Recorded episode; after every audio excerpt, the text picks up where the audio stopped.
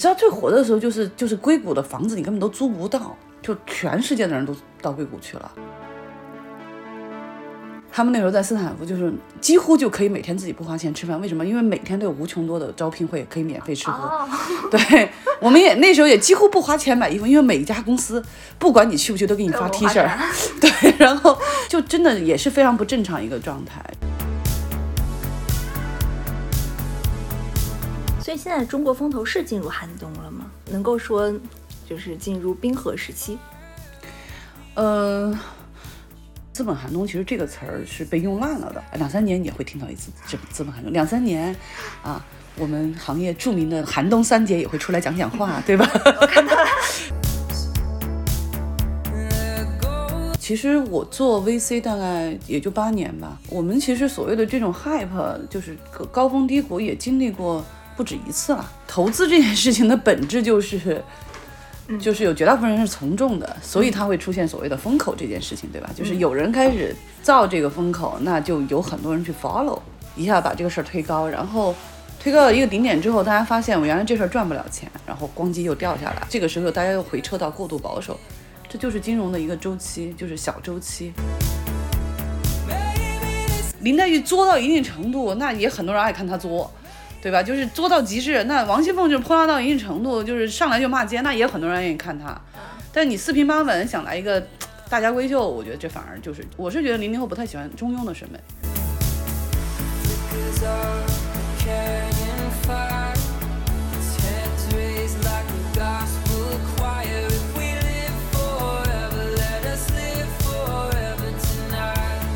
吞一颗灵感胶囊，写精品商业故事。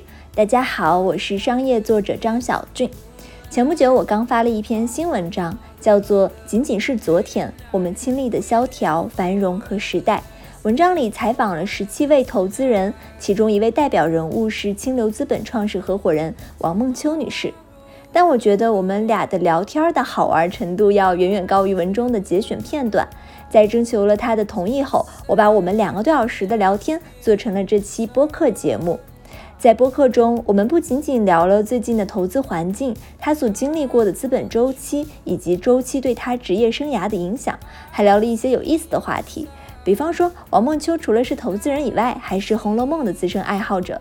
我们聊了聊大观园里谁最有可能成为创业者、企业家。要是把林黛玉、薛宝钗放在今天，谁更有可能成为千万级顶流的哔哩哔哩 UP 主？在聊天中，我收获了一些意料之外的答案。要说明的是，这次播客的录制时间发生在二零二二年五月十五日。因为疫情的关系，那时北京处于半封闭状态。我们的采访约在一个北京胡同里，是清流资本被投企业的一间办公室。现在随着封禁解除，投资人和创业者的状态和当时有了很大不一样。不过，这段最寒冷时刻的声音，仍然对今天的时代和环境有很强的启发性。Hello，梦秋，要不你先给大家打个招呼？Hello，Hello，大家好，我是清流资本的梦秋。嗯，我最近是感觉周围人好像都挺丧的，特别是一些创投圈的人。呃，有的创业者是销售见不了客户，然后情况差一点的就是资金链有一点问题，可能会打折融资。然后投资人普遍节奏也变慢了。你这边周围人是什么样的状态？也差不多是这么一个情况吧。呃，其实投资圈的朋友好多现在基本上就是一躺平的节奏，因为。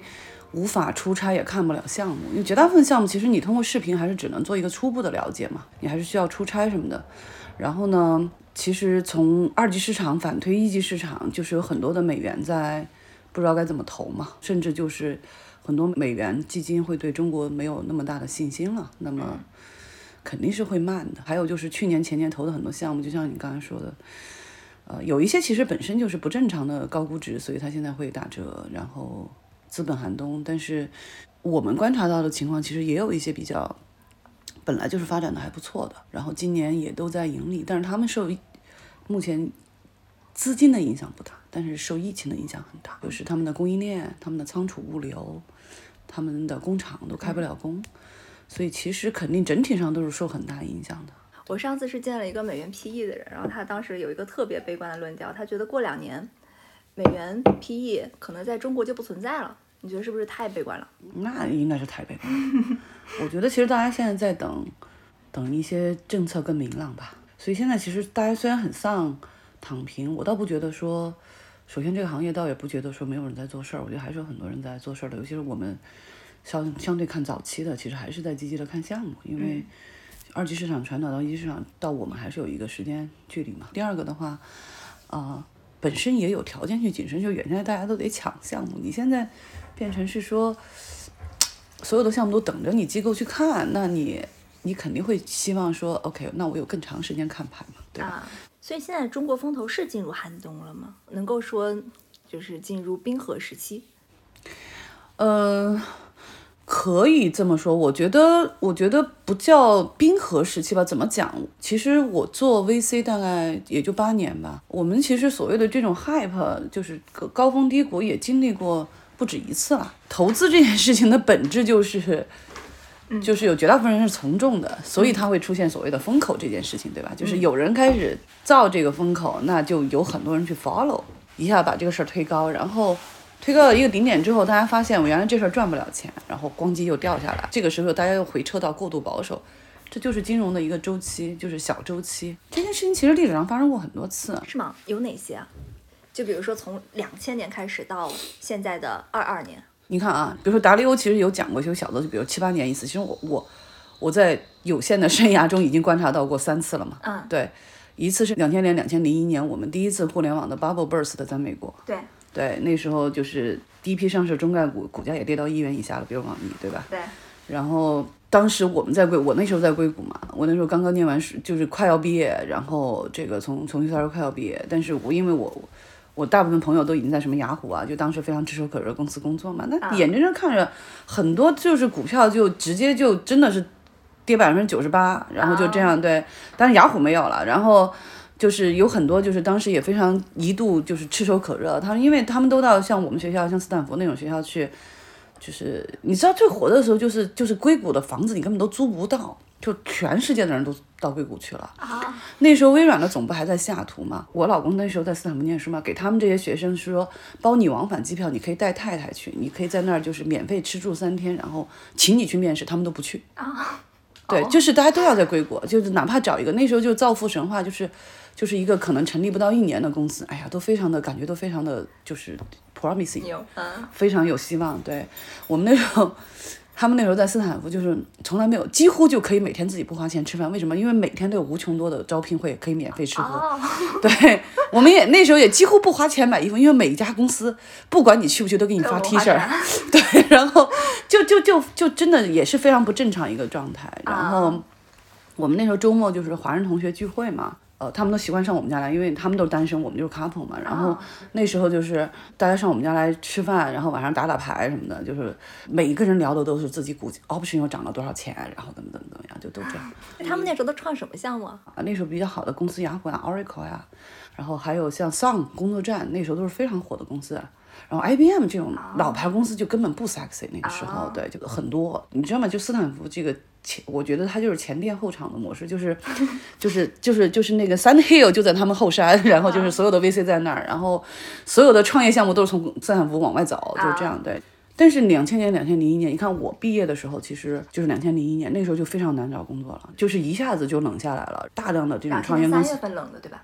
两千年不是两千年，两千年年底吧，我当时记得是、因为我是两千年进的 UCLA，然后我进去的时候情况还很好，啊，当时想的就是我在 UCLA 念完书，我再回硅谷去找一工作嘛，因为我老公在硅谷，然后，然后两千两千零一两千年年底，两千零一年年初就非常差了。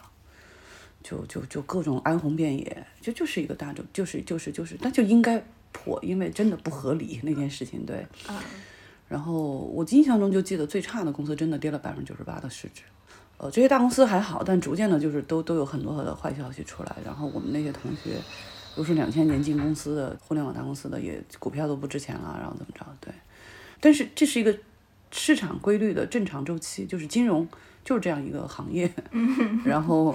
然后大浪淘沙下来，你看 Oracle 现在还是很很很好，对，大浪淘沙下来，你还是你看上工作站，就上那个公司就就已经不行了，对吧？雅虎其实若干年后也不行了，对，在那个时候其实出现的好公司，比如 Google，其实就是那个时候出来的。我们大概呃就是两千年、九九年、两千年，Google 就在所谓的一帮核心用户中就得到广泛传播嘛。他们其实中间一度有点想卖给雅虎，雅虎没有收购他们嘛。然后，然后但是但是你从那个之后，然后 Google 就就起来了，他们这就属于就是经历了周期的公司，然后。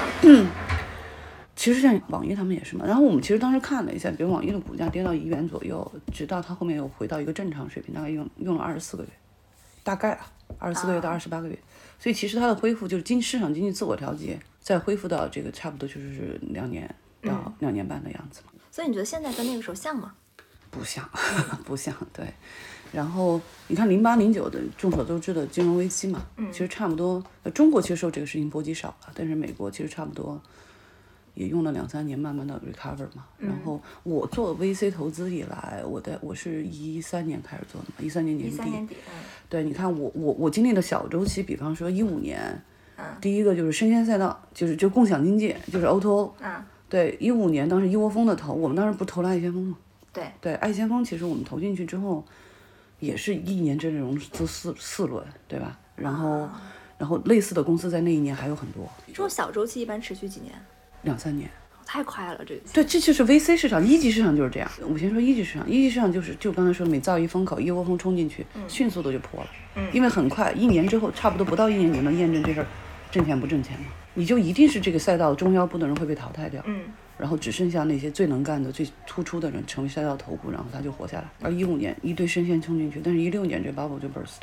一七年，当时讲那个新零售，就各种无人这样，无人那样，对吧？那不也就持续了一年吗？对吧？一一堆这样，然后一堆人都冲进去投，也是瞬间你就觉得无数的这种类似项目全融到钱了，然后你都觉得不知道为什么商业逻辑会成立的项目都融到钱了，然后冲进去，哎，一八年其实就破了，所以，所以这个东西的就很快。就冲进去，然后所谓的资本，比如说当时大家也说一五年下半年到一六年也是资本寒冬，因为就是说的 O2O O 那波破了。一八年下半年的一也是说是资本寒冬，但是那说的那说的就是说所谓的无人货架，就新零售，就无人货架，无人叉叉叉那一大堆破了，包括 OFO 也是一七年嘛，最顶峰的时候一七年。一八年就不行了嘛，这个事情，然后就是所谓的共享经济那一波，所以你要说资本寒冬，其实这个词儿是被用烂了的，我觉得是，就是就是每一次一个风口破了，然后他就说资本寒冬了，因为因为就是那个心理状态嘛，就是每一次一个资本一个 bubble burst，一个小 bubble burst，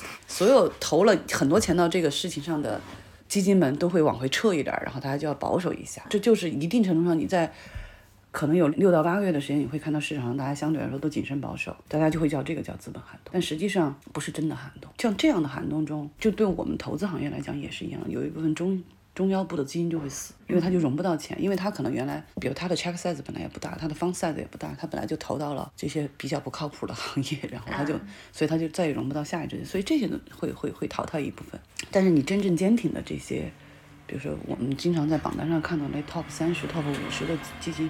他是有钱的，他只是在那个时候选择，呃，我暂时先更谨慎保守的采取一个政策，但是，一旦有新的风口、新的方向又出现了啊，大家又开始了，对吧？新的繁荣，你像一九年、二零年的，尤其二零年、二零年下半年、二零年的新消费嘛，就这个小周期，其实两三年就有一次，两三年也会听到一次这资本寒冬，两三年，啊。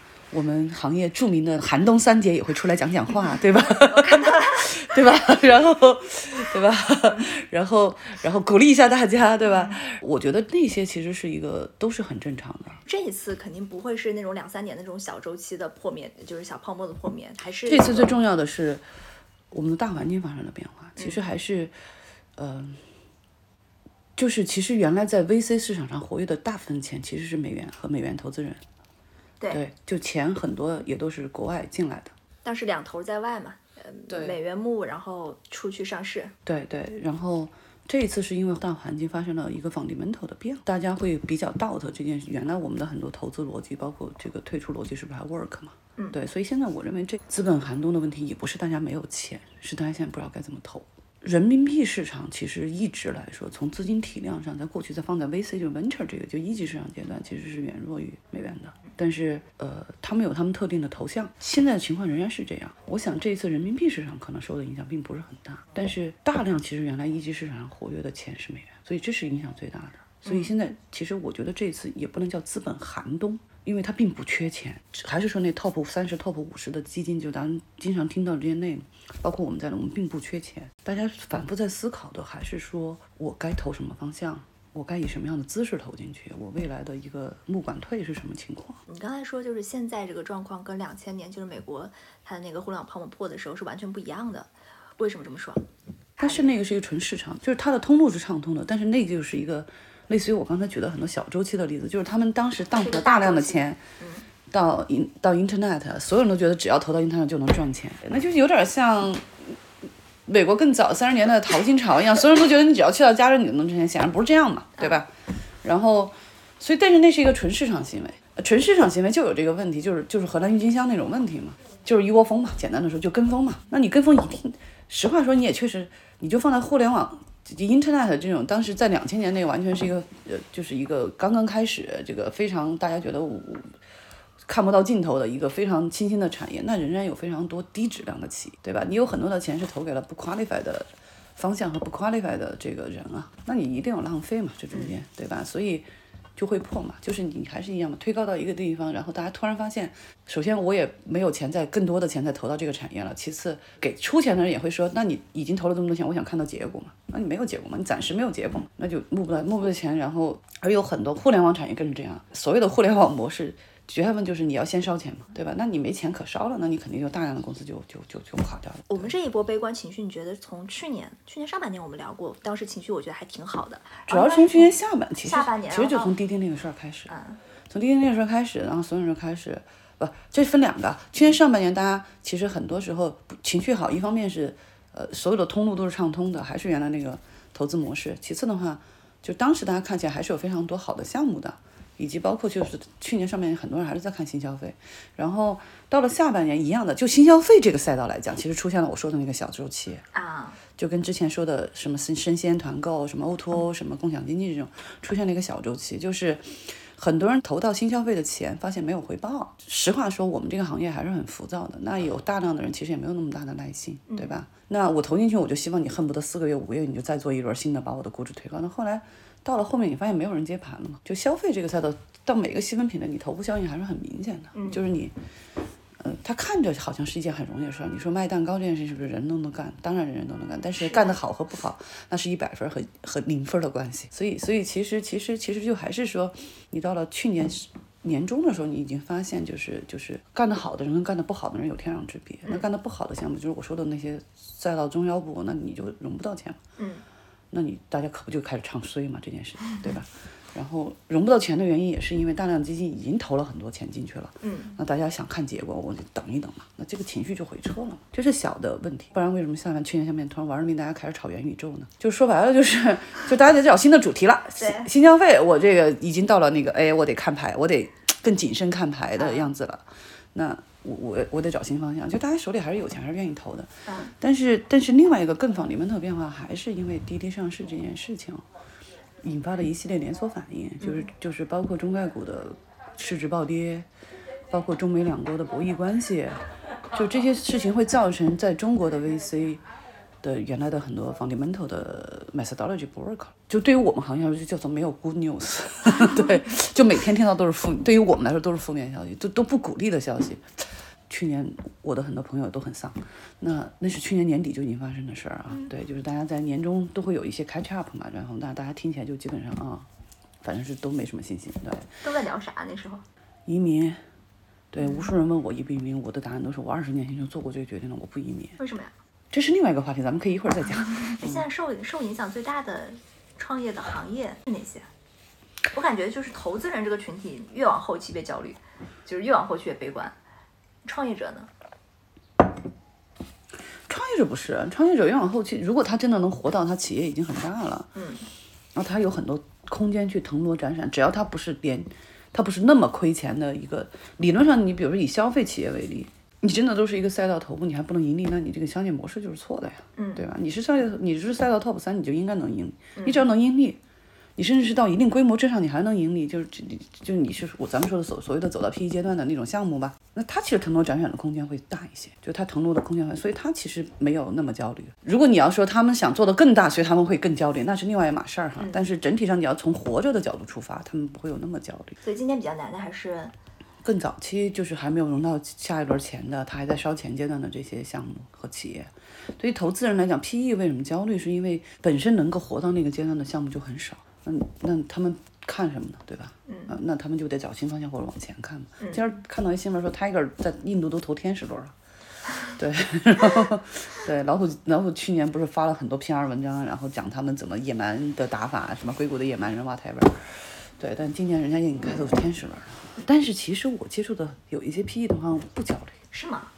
人家手里有钱的，嗯，等着这些资产跌到合理的价格好收割呀。过去确实有些一级市场价格是太贵了，一级市场有些价格又是不合理。对，所以其实对于他们现在有钱的 PE 来讲，他们完全可以，就是我刚才说那逻辑，他们完全可以非常稳妥的看出来。那他们怎么退出呢？PE 重新包装再上市嘛，都是这样玩嘛。啊，就是他们买控股，然后重新重新再做，把业绩做得更好，然后再上市嘛。美美在在在美国上还是在中国上？看你美国也有港美股美元这个玩法很常见，人民币也有啊，人民币也有大的 PE 并购基金。资本寒冬不是最准确形容现在这个词儿，你觉得什么词儿能更准确的形容现在这个状况？我觉得是持币待购吧。持币待购，对，就是很有信心的。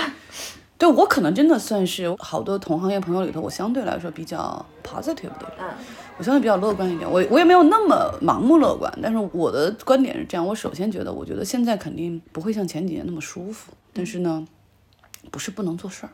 中国这么大，这么多行业，你还是有空间和缝隙做事儿的，这是我的观点。所以我我们还是在像我们今天还是在积极的看。我看我有很多有一些朋友也还在积极的看项目，虽然就是受出差限制，啊，就是速度明显慢是肯定的。你像以前我们看好一个项目。今天建完，第二天就冲到人家当地去尽调啊什么的。现在这事儿干不了，尽调周期拉到无限长，因为去不了，北京带芯儿哪儿都去不了。然后，但是还是在积极看项目，只是周期就拉长了，所以 close deal 的速度肯定慢。但是我自己是觉得不是完全没有事情可以做。嗯，所以你们今年还是投了项目的。我们今天投了，我们现在已经过会了三个项目了，今年上半年，呃，还在 close 的过程中，一样的，就是流程都很长嘛。现在投资人典型的一天是什么样？我可能不典型，啊，非典型投资人的一天，早上起来，因为都居家嘛，所以早上起来先浇花儿。对，然后我我我订了好多花点时间的花儿，然后像最近不大家都看买芍药嘛，家里摆个三四瓶花儿，每天早上起来先弄花儿，然后要花多长时间浇花？哎呀，五分钟到十分钟吧，也就 对，浇花儿，然后呢，呃，三四十分钟健身，在家里玩玩健身环什么的。像我这种人比较懒，但是要觉得要出出汗，因为我不出门儿，然后给自己做顿饭。我基本上一天就吃一顿饭吧，对，因为消耗太少了，所以就也吃的少。有时候就是半下午做饭，就是也不想晚上吃太晚，然后就读书，读很多资料，因为 今年开始看一些以前也没有特别认真去看过的新的方向，所以有很多的呃知识啊或者材料要读要补在。看什么书？我看了，量子物理。我看了，我看了一本关于量子的书，看了一本关于化学元素的书，都挺有意思的。然后我还看了一堆生物生生物合成的论文，然后还看了那个基因编辑的一些书，对，然后也看了一些跟就是什么氢能啊，就是这些行业报告，反正就是这些东西我们都在看的方向，所以都会去读这些报告，看书。然后除了这些书之外，就是就是有一些 听上去很没用的书，但是我始终有一个观点，就是没有什么东西是没有用的。你反正今天看了，你觉得立刻没有用，但是你觉得有趣就行，但总有一天能用上。呃，我最近在看葡萄酒，我葡萄酒。对有一本书叫《世界葡萄酒地图》，哦，一个朋友推荐给我的，他们都特别懂酒，我不懂，而且我也喝不明白，我也不是那么爱喝酒，但是呢，就觉得了解这个东西挺有意思的，就很厚一本书，每天看两三页，讲两三个两三个村庄，它是按照那个地图嘛，然后讲两三个产酒的地方，然后很有意思，对，然后 我像学语文一样看这本书。有帮助你投资吗？呃，不知道，sometimes maybe。你看我现在看的很多，比如说我们现在看硬科技的一些东西，你就有一天，就是你看到一些东西，你突然意识到，哦，原来高中生物终于派上用场了，原来就当年化学学那么好，原来终于有用了，因为你过去三二三十年都没有用嘛，这些东西，对。然后晚上有时候看看看一些纪录片儿，我喜欢看那个，有时候 B 站的一些纪录片儿。然后也会根据在看的方向去搜一些 B 站 UP 主的视频来看，嗯然后有时候也看看，呃，有些比较好玩的综艺啊，啊，呃，电视剧基本上看不下去了，这个基本上都是能让我撑过前第一集的都不多。对，因为也没法看电影嘛。所以你这一天也没有开会啊？我一周只开很少的会议，我我我们就周一周一的例会必须见面开，就大家非常有仪式感。对，除了周一的例会之外，剩下就是他们安排项目会议嘛。就是现在见的项目少呀，所以我大概一周一周会，除了我约人，就是大家就是包括行业内的同行开 up 这种，我就不管它叫会议了，一般就喝个咖啡啊什么的。嗯。呃，看项目一周就就是会上是就是跟我要视频的会议就三四个吧。啊。对。嗯。所以你当时刚才说你为什么不移民？我觉得大家得想明白，就是有什么事情适合自己，什么事情不适合自己。这个决策我真的是二十年前跟我先生我们就做完了，就是，就那当时我们还在美国，但是我们都是决定要回国，而且就一一直在国内发展。就是，就是你去了美国能干什么？嗯，就比如说像尤其是像现在我们这个状态，去了美国能干什么？嗯，对吧？就是就是我们也会觉得接下来接下来的在中国再待的二三十年不会。就是还能不能像过去二十年，我们其实觉得是个黄金时代嘛，对吧？十年十年 PC 互联网，差不多又有五六年移动互联网，对吧？然后，但是你去美国又能干又能干什么？我们又没有小孩，很多人其实移民是为了小孩，觉得要让小孩到一个所谓的更国际化的环境中去生活，那是他们的选择。那我们没有这个考虑，所以，所以我们是觉得还是那回到那个原则，就是。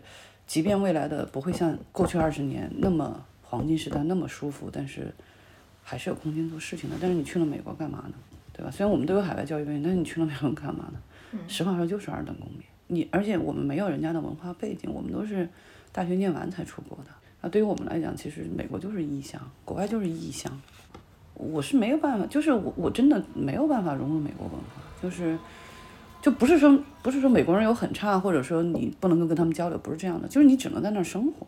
嗯，就进入不了主流。对我我我我真的是，我真的是觉得，你看我就我原来我们原来在美国周末都不知道该干嘛，除了就是还是华人朋友凑在一块儿露营啊，什么烧烤啊，什么聊聊天、打打牌、吃吃饭之类。就美国的，比如说你说电视频道一到周末就不是 NBA 就是橄榄球，哎呀，我都没有兴趣看。对。美国有一些有一些剧是好看的，但实话说也有很多不好看的剧。对，就是你你不可能，这这你看剧，毕竟那是一个虚拟的世界。你你在现实世界中，你就还是会觉得，其实你还是跟你自己熟悉的人在一起嘛。我自己是觉得，我我们去美国没有意义，或者去国外没有意义，所以其实一开始就没有移民。我们在美国没拿任何身份就回来了嘛。然后，我现在仍然是这么想的，我就我就觉得去干嘛呢？你不就是？以前上海有个词叫寓公嘛，就住在公寓里嘛，就寓公嘛，就你就待在公寓里嘛。你可以在美国过一个好像很 relax 的生活，但是，那你还有漫长的距离我们死还有三十年呢，哈，正常，七十多岁我也还有三十年呢，那我去那儿等死干嘛呢？我还不如就在国内，对吧？多少还是能做点事儿的，嗯嗯嗯，对。你刚才说的，你们就是经历了黄金的二十年，就是你你你是零一年开始工作嘛？你说你零一年的时候找不到工作，这是一个什么样的状况？就是那个时候的经济环境，以及你为什么后来那个时候就去百度了？不是那样的，我其实，在零一年到零二年回百就回国来加入百度之前，在在硅谷有一家创业公司，我我拿到 offer，我去工作了一年半，对，就是我我是想说，我毕业的时候其实很难找工作了，就是像以前我的这些同学，就是跟我被教育背景也差不多嘛，然后。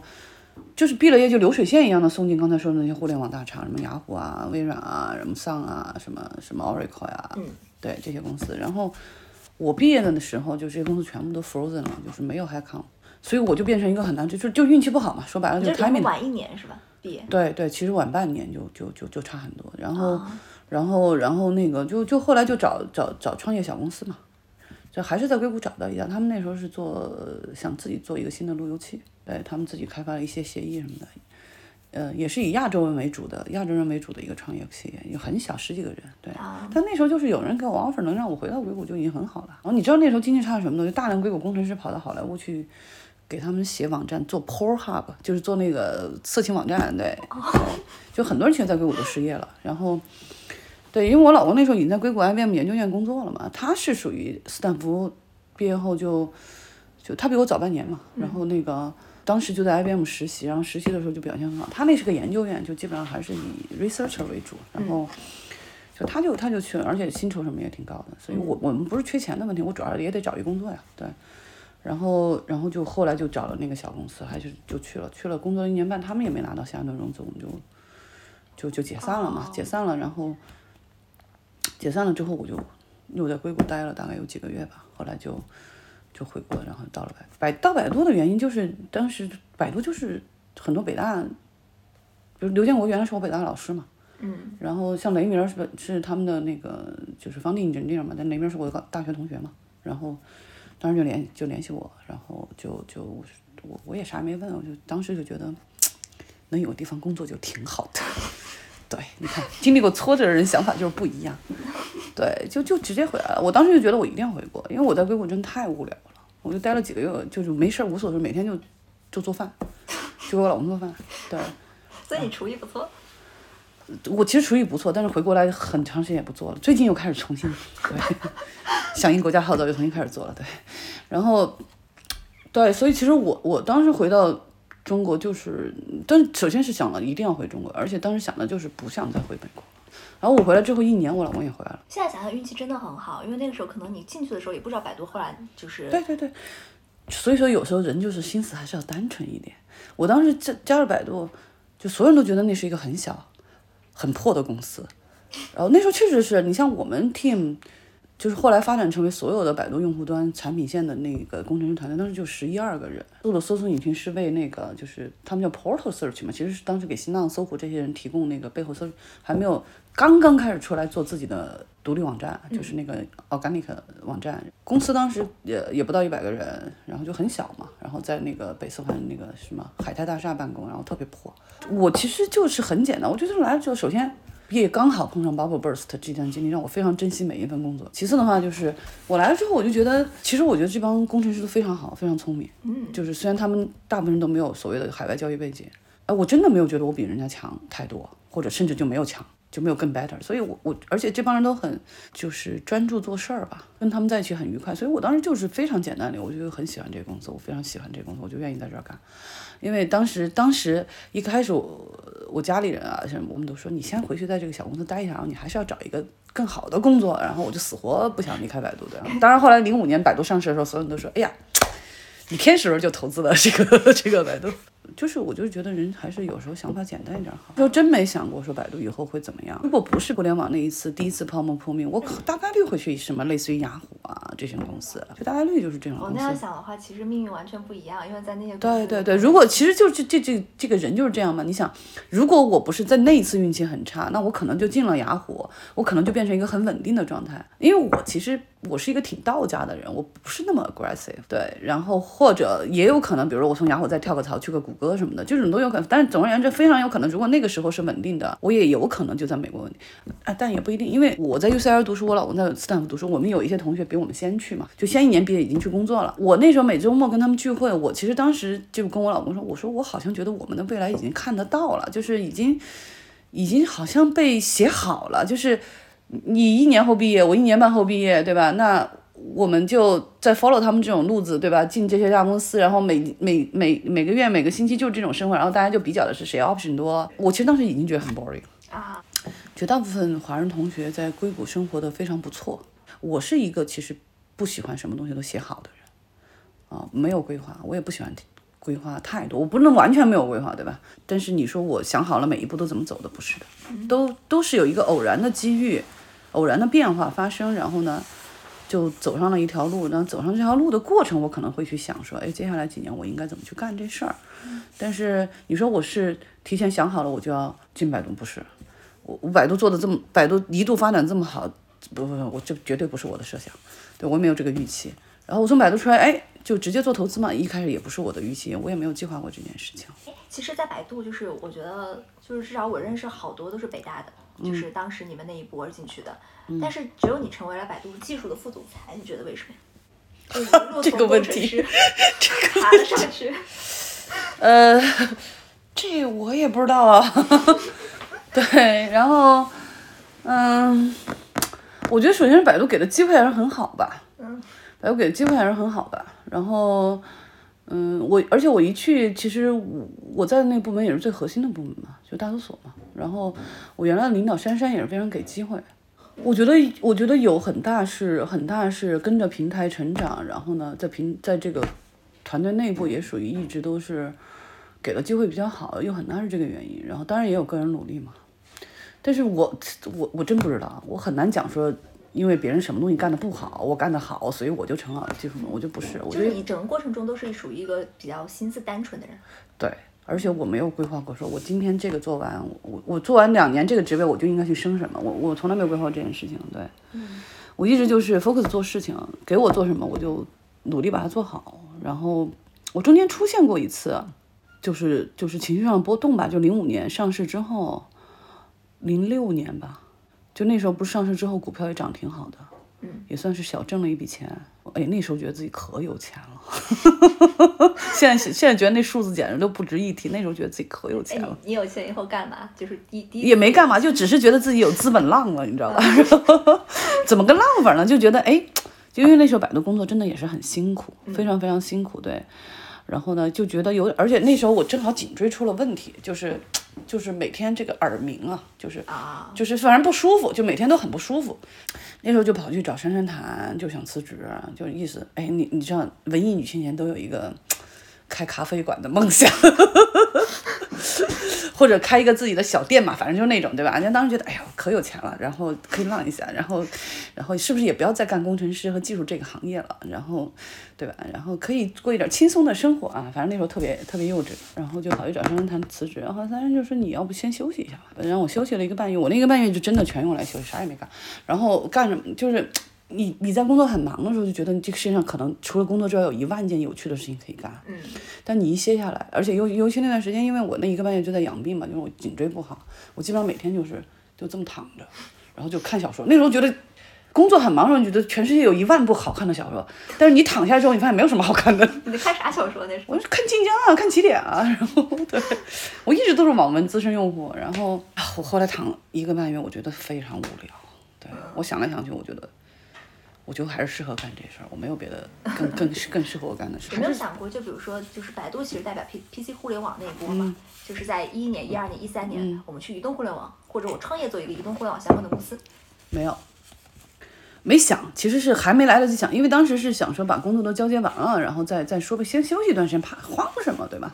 着啥急？当时想的就着啥急。对，哎呀，那时候觉得自己更有资本了。那时候美丽说如日中天是吧？我老公赚着钱呢，然后呃不着急，这个对，然后然后就就当时想的是辞完职在家里休息几个月，再慢慢想该干嘛。我肯定也不能闲着。结果也没休息了，休息了一星期就到清流了嘛。然后，对你说，你说去移动互联网，就移动互联网这个趋势，当时有看，因为我后来在百度最后一年，其实就是所有的业务都在转无线嘛，我自己负责所有业务都在转无线。然后，但我自己真的好像创业是我的 last choice，就是我我觉得我的性格和我的能力。就是我 for some reason 我不太 enjoy 那种，就是我做一个具体的业务 build from scratch，然后再把它怎么，就是就是或者我到人生的那个阶段，我觉得没有必要，我不想那么辛苦，对，我不想那么，包括做清流，我一直维持一个小团队，所以你还是挺佛的。对啊，我是一个道家的人，我是一个道家的人，对，但是一旦决定做这件事情，我就要把它做到我觉得最好的状态。嗯那你觉得下一波主题是什么？不知道，真不知道。我们现在其实 focus 在看的还是一些，嗯，就是因为现在很多的变化很大，所以我们在变化中找确定性嘛。嗯，首先我们认为消费还是有价值，就是只是说，呃，已经投过的品类你不会再投了嘛。啊，他们自己的内部竞争也很很剧烈，而且已经打出来了一些头部的 top 三。那我们还是会在发现说，你随着这个人类生活，你还会出现什么新的消费需求嘛？就新新代际、新的生活方式，会出现什么新的消费需求？比如说露营嘛，对，露营大家很火，但是其实现在还没有成体系的、真正成气候的品牌啊，然后渠道啊，就这些，就，大家都在干，都在干。你一夜之间大家都在露营，但是。但是但是什么这个这个露营这个产业链中什么东西值得投，要去研究的，就这是一个新的需求，这是中国人以前不那么多的需求，现在突然变得很多了，那它一定会值得被关注嘛？就类似这样东西，我们认为以后消费大消费还会有，所以消费我们其实持续在看，我们并没有不看。还有第二个就是，比方说中国供应链出海这件事情，其实一直都有人在看，但是随着中国供应链的成熟程度不一样。那你过去可能是服装最成熟最早，我随便举个例子啊，比如服装的柔性供应链，中国去领先全世界，对吧？那所以有 Shine 这种东西出现，逐渐的中国人的工厂和中国人的供应链技技术越来越成熟，那你可能有别的品类也会出现出海的这种供应链优势，所以这个也是值得看的，就消费。所以，所以我们其实还消费还是持续在看，然后呢，你其他的确定性就是你，你有一些对于社会贡献有比较大的价值的技术。比方说有些材料技术，人家可能是，其实你在你看到的之前，人家做了很多年，做了十年以上，哎，终于人家实现了技术突破，且可以到商用了，哎，这个时候其实就是一个，就是资本可以给他做到增值，因为他要扩扩张嘛，对吧？他要去放量嘛，就类似这样的，我们觉得就是就是还是要去找的，就是一方面是沿着 C 端场景往上游回溯它的原材料、原产地、生产工艺这些方面有没有突破的，这样的可投资的，就是往上游找。还有一种就是，你顺着说，这个国家非常鼓励的，比如说新能源，对吧？然后新材料，就这些方向，你还是有很多。我们在这个就是比较比较大科技的这个方向上，我们愿意看的是，就是要么就是五年以内，它的技术刚好 ready，然后要去放量生产，那这个时候资本对它有帮助。嗯。五年以内就有落地实际场景的这种东西，其实是一个比较好的。还有，要么我们就我们也愿意去投十年以上。就是它是一个 fundamental 的，你在短期内就不要指望它有它有短期的一些就是实际产出，但是呢，它是一个值得去持续投入的东西。呃，比如说我们其实最近也在看量子，我们也我们我们已经投了细胞肉了嘛，然后那东西我们也认为是非常长的时间，但是那是一个我们觉得会给社会带去 fundamental 的改变的价值的东西。对于这种十年为周期的项目来说，LP 是 OK 的，对吧？我们是美元嘛。我们人民币不 OK，嗯，但是美元 OK，美元 OK，嗯，对，其实人民币也未必见得不 OK，因为如果有一些十年以上的项目，它其实是对于整个国家来讲，它也是政策上或者是愿意鼓励你去长期投入的，其实这些东西也未必见得非得要盈利才能上市嘛。嗯，那我感觉你们见的人肯定完全不一样，跟你之前见的那些消费品的创业者，对，是很不一样。我们现在见的很多企业家都是。就是从教育背景到，你像我们原来看消费品的时候，其实看消费品，我们一直在强调，我我们一直有一个理论，就是人事匹配嘛。对。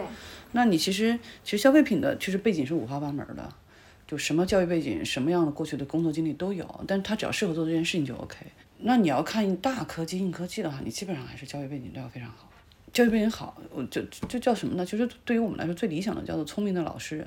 哦，这个老师不是对我们老师啊，这个老师是说人家愿意 focus 做这件事情，他愿意踏实做这件事情五六七八年，不浮躁，他愿意 contribute 出，他真的 truly believe 他自己做的这个事情。实话说，不是每一个教育背景好的人能做到啊，就很多教育背景好的人脑子是有点过于活泛的。那我们其实现在看到一些我们认为确实非常 very close to 马上就要出成果的那样的创业者、企业家。就是我刚才说的这些什么能源啊、材料啊什么这些，就那他们真的是很踏实的，他们踏实在这个行业做了，就默默的做了很多年创业。其实你我们根本不知道，就资本们根本没看见他。你觉得有什么生意是经久不衰的吗？就不受这种经济周期的影响？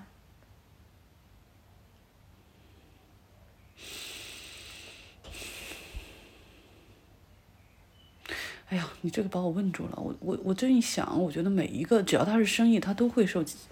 它都会某受某种周期的影响，它就算不是经济周期，你比如农业，它有气候周期，对不对？嗯，对吧？然后农业一定是一个周期性的东西，养殖业也一定是，猪出栏就得六个月，对吧？所以它一它因为它每一种东西都有自己的自身规律，所以它一定是周期性的，不然为什么有期货这件事情呢？对吧？那你说，人类的基本刚需是不是不受这影响？那看你怎么定义这部分，吃东西是。那你说吃馍馍、吃点心是不是？那吃点心肯定是受周期性影响的，对吧？我有钱的时候多吃，没钱的时候我就少吃了，对吧？那你说吃米这件事情，是不是永远不受周期影响？那得看农业的周期，所以，所以我觉得，我觉得如果它是一门生意的话，它就不可能不受某种周期的影响。它只是不一定是金融周信贷周期而已，它只是不一定是金融信贷周期而已。有没有什么寒冬下特别适合投资的生意？投资自己吧。哦。就是就是就是你寒冬下你把钱花在自己身上，你多看书、多学习，或者甚甚至多花钱去旅游，充实自己，我觉得这是最划算的。虽然旅不了游。whatever 吧，对你哪怕是去多认识朋友，多，我我就是觉得你你要是说什么东西最划算，就投资自己是最划算，嗯对，就永远不会吃亏。嗯你哪怕你说你不能旅游，那你，呃，为了多认识朋友，你多约几个朋友去死去露营，多多去泡酒吧，我觉得觉得都算是投资因为，花钱在自己身上是 OK 的。对，所以在今天这个环境下，你会怎么建议创业者或者潜在创业者？已经在创业的人，我觉得就是姿势就是蹲着，你先活下去。蹲着的意思就是你也不是趴着，你也不是趴着，你也不是躺着，你就是蹲蹲着的意思就是你还可以随时起起跳。那什么叫蹲着呢？就是你得先让自己活下去，而且你还有余力能起跳。其实之前不是有篇文章在讲说怎么什么卖了三套房去创业什么这种事儿，我是不建议干这种事情的。就是你不要，你不要把自己搞得就就是那么惨。就创业这件事情真的也没有必要倾家荡产式创业。对我觉得蹲着，当然你针对每一个不同的类型的企业，你可能就有不同的具体叫怎么叫蹲着嘛。那对于我们投的企业来讲，我们都要求，尤其是消费企业，就是你今年最好都能盈利，自己自己造血。对于科技类企业来讲的话，其实就是还是说储粮啊，你一边发展自己的产品，多发展客户，但是你要储粮。就说白了，你还是得去想办法多拿钱，不管是用什么方式，因为科技类企业其实融资还可以，嗯。然后还没有创业的人，想好你是为什么要创业。如果你没有一个非常 solid 的理由和非常 solid 的想法，那我肯定也是建议说，你还是要赶一个好一点的 timing 再加入到这个高风险的行业，因为创业就是一个很高风险的选择。嗯对，就是同样的 idea，同样的人，你可能在不同时候 jump 到开始创业，你就是运气会非常不一样。这个东西是有运气的，所以我觉得就是如果现在还没开始创业，你可以再看看，除非你有非常 solid，有你有非常好的想法，什么样的理由算 solid？我也不知道。就在我看来，这件事情就是。就是就是没有什么事情是非做非在这个时候做不可的。所以一个人走过来跟你说：“莫姐，我要创业。”你一般是不会，现我现在要创业，你一般不会不会建议他，你你就现在来吧。那听听看你想干什么。如果他要干的事情，比如他掌握一门非常独特的技术核心技术，他有一个他其实过去有一个很好的基础，嗯，对，然后他甚至都有一个不错的创始团队了。然后，而他要创业的方向本身现在可能在市场上也还是不一样受欢迎方向，那那也没什么不可以，就要看是什么事儿具体。之前万民创业的时候，有些人只是因为在大公司待的不爽，就觉得自己可以创个业；有的人只是单纯的觉得我这辈子一定要拥有自己的 business，就可以创个业。对啊，这种我就不建议在现在干了。哎，我你因为你又在公司待过，然后又接触过很多创业者，又做投资人，你觉得这三类人什么样的人适合做哪一类型啊？我觉得创业就是要有非常强的 motivation，就是因为它太难了，它过程中遇到的困难真的是真的是，而且作为创业者，假如你是创始人本人，你是没有别人替你分担这件事情的，所以你必须要有很强的 motivation 和很强的不断的调整自己的能力，以及比较的好的准备吧。如果不是这个条件就，就不要干。这个跟性格呀什么倒没有什么太大的太大的关系，因为你如果真的有这么强的 motivation，你什么都可以改。你、我们甚至也有一些创业者说，其实他就适合他自己说自己，我就适合做 CTO，你们给我找一 CEO 吧，对吧？也有这种，就是就是你真的想把这事儿做成这样，你其实都不一定得是公司第一大股东嘛，对吧？就连这种让步你都可以做的时候，你有这么强的 motivation，你可以改。我自己就是没有那么强的 motivation，所以我觉得我不适合创业，我是我是道家的人。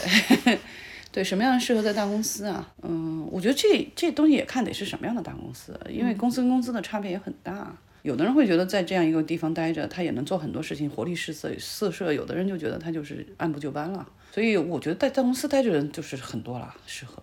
嗯，就是这跟什么性格、星座全部都没有关系。投资对，做投资的人真的五花八门，什么都有。个人会觉得，呃，有信仰的人会更能够在投资这个地方做得更好。这个做得更好不一定是意味着短期内能挣更多的钱，但是如果我们放到一个十年左右的周期去看的话，那我会认为有信仰的人会会在投资这个行业做得很好。但是并不是说没有信仰你不能做，嗯、你可以做，你甚至可能短期内挣的钱比有信仰人还多。我上次跟你聊，我还挺想问你一个问题的，就是你不是喜欢看《红楼梦》吗？嗯，就是像比如说一个创业者，有有一个人像林黛玉，有一个人像贾宝玉，有一个人像王熙凤，想想投谁呀、林黛玉、贾宝玉和王熙凤这三个人啊，不是前两者就不可能是创业者呀。王熙凤呢？王熙凤可能啊，王熙凤可能啊，但王熙凤是一个生意人，是，他不是一个企业家。我觉得，我觉得如果说大观园里头适合创业的人，我觉得是探春啊，对吧？又有创业 motivation，因为他是庶出，所以他有急于改变自己命运的动力。也见过钱，但是其实自己没有多少钱，然后人又聪明，然后又有想法，也读过书，所以这其实大其实大观园里头最适合创业是探春啊。嗯，哎，那哔哩哔哩 UP 主呢？王王熙凤走的是能干八面玲珑女强人风，然后林妹妹走的是文弱国风。你说创你说 UP 主嘛，就对是他们自己做内容是吧？对，你觉得他们自己是主播是吧成？为千万级顶流啊！我想想当下的年轻人的审美啊，那还是王熙凤吧，我自己猜啊。对，你要问我这两个人，我肯定更欣赏王熙凤。你要问说现在年轻人零零后会更欣赏谁，这很难讲啊。我觉得他们有一个特点还是挺分众的，就是零零后还是不一定有一个统一审美。对，应该这两个人都有可能。有粉丝，对，就是就是就是做 UP 主的核心观核心点是你要把一件事情 push 到极致，就你不能四平八稳。呃，你像薛宝钗这种就不行啊，就是没有特点嘛，属于。对你只要做一个特别有特点的 UP 主，我觉得都可以做千万顶流。就是你要把一个事情 push 到极致，林黛玉作到一定程度，那也很多人爱看她作，对吧？就是作到极致。那王熙凤就是泼辣到一定程度，就是上来就骂街，那也很多人愿意看她。但你四平八稳想来一个大家闺秀，我觉得这反而就是就是中庸。我我我是觉得零零后不太喜欢中庸的审美，就他们喜欢比较极致的东西，就是你一一个有一个 point 非常的 sharp 就 OK。《红楼梦》有指导你投资吗？这还是离得有点远。我觉得，但是《红楼梦》对于人生、对于看社会、对于看人生、看 everything，职场上 everything，其实都看人性非常非常有帮助。经过了那过去黄金二十年，你自己有什么感慨吗？我的第一个感慨是我是不是活得太长了？我在过去二十年已经经历过三次，就是八年为周期的金融危机，以及我居然有生之年能够看到这样大的社会变化发生，所以就活久见这件事情，对，这是第一个反应。第二个是我是不是也活得太短了？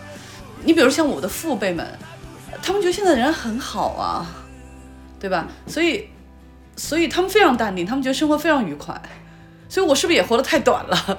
就是就是有点儿，就是大惊小怪了这个状态，对吧？就，小题大做了。我们这对我们这我们这代人，对吧？因为过去二十年过得太好了，然后甚至过去三十年都一直都过得太好了，一直自己的生活和整个社会基本都在走上坡路。那那是不是就是我也会，就是这就是我感觉。然后就是多读书嘛，就是多读点儿历史，然后就更淡定了，就更淡定了。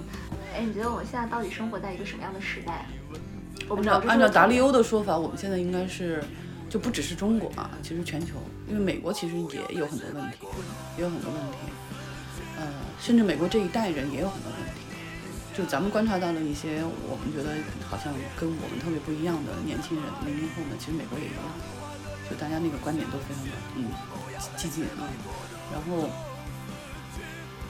按照达利欧的说，按照如果如果咱们相信达利欧的周期论的话，那我们其实现在处于可能还有，就是不是大萧条，也不是大崩盘，但是现在也不是大繁荣，应该是从繁荣走向萧条的这个周期，就是我们那个封顶现在在往下走，嗯，啊，对，所以很难形容这是一个什么，嗯，嗯很难形容。